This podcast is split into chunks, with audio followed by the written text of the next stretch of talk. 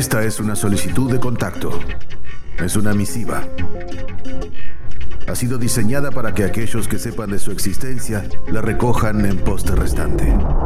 Solicitud de contacto. Solicitud de contacto. Es un vínculo entre las películas de Festi Freak y quienes quieran verlas. No es un club secreto, pero se le parece un poco. Ha llegado la carta electrónica. En ella se lee, este es otro mundo. Te damos la bienvenida al podcast del Festival Internacional de Cine Independiente de La Plata, FestiFreak. En este episodio, Taming the Garden, una película de Salomé Hashi que forma parte de la sección Fantasía Cotidiana de la decimoséptima edición de FestiFreak. En la costa de Georgia, a orillas del Mar Negro, los árboles se mueven. Un ex primer ministro del pequeño país está pagando a un grupo de hombres para que extraigan árboles centenarios del bosque y los lleven a su jardín privado. Siguiendo a los trabajadores en su tarea diaria y registrando este servicio de traslado surreal, la directora y periodista Salomé Hashi pone en escena el absurdo poder del dinero y el risible compromiso del capitalismo con la conservación del medio ambiente. In, in 2012, uh, a very rich man in Georgia uh, came to power. He founded a new political party called Georgian Dream, and he became the prime minister. The name of this man is Bidzina Ivanishvili, and um, not even a photograph of him was known before that. Salomé Hashi, directora de Taming the Garden. En 2012, un hombre muy poderoso tomó el poder en Georgia. Fundó un partido político nuevo llamado Sueño Georgiano y se convirtió en primer ministro. Su nombre es Vidnilla Ivanishvili y ni siquiera había fotografías suyas. Nadie lo conocía antes de eso.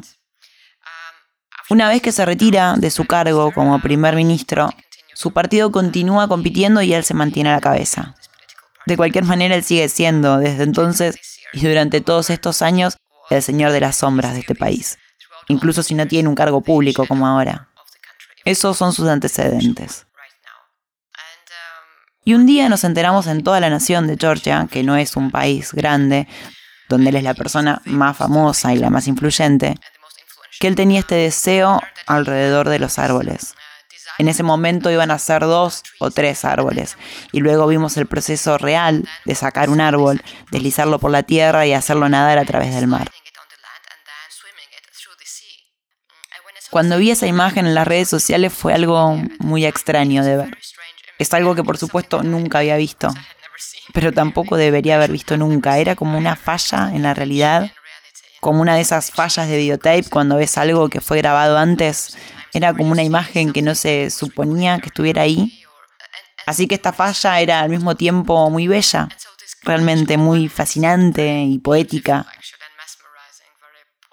Pero por otro lado hablaba de un montón de otras cosas, que tal vez no se vieran tan bellas, como poder, inmigración, eh, levantamiento, anhelo, deseo, no sé.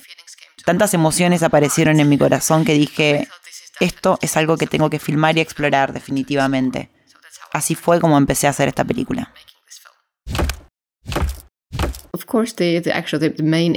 Por supuesto que la imagen clave del árbol nadando era una imagen fascinante. Y sí, de hecho, esa imagen condujo a la estética de la película. Claramente cuando estaba con esa imagen clave.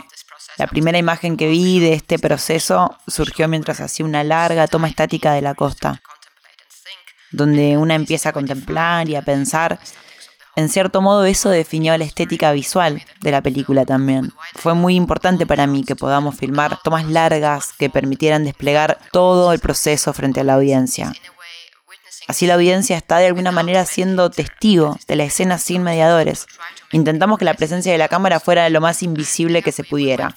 Buscamos un tipo de toma a tabló o que se viera como tabló, porque los pintores flamencos fueron muy inspiradores para mí cuando empecé a filmar los paisajes, es claro que un árbol pertenece a un paisaje, así que un árbol sin paisaje o personas sin un paisaje no tienen mucho sentido. Así que fue importante incluir el paisaje en las tomas.